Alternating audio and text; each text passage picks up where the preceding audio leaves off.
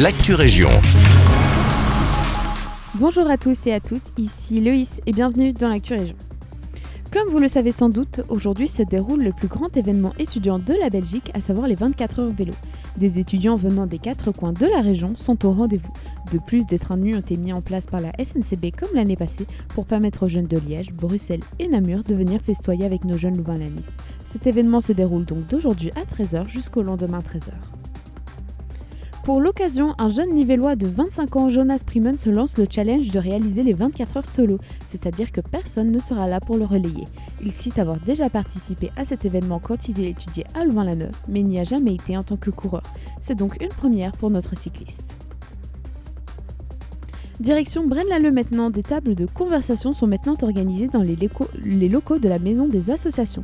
Si vous désirez apprendre l'italien, l'anglais, le néerlandais, l'allemand ou encore l'espagnol, n'hésitez pas à vous rendre sur le site vieassociative.braine-l'Alleud.be pour aller checker les horaires et voir les prochaines dates disponibles.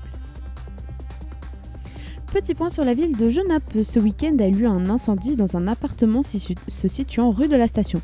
L'occupant de l'appartement s'est retrouvé grièvement blessé. Il a été transporté directement à l'hôpital afin de recevoir les soins nécessaires.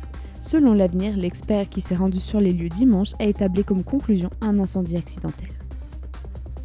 C'est la fin de cette actu Merci à tous et à toutes pour votre écoute et à demain pour de nouvelles actualités régionales.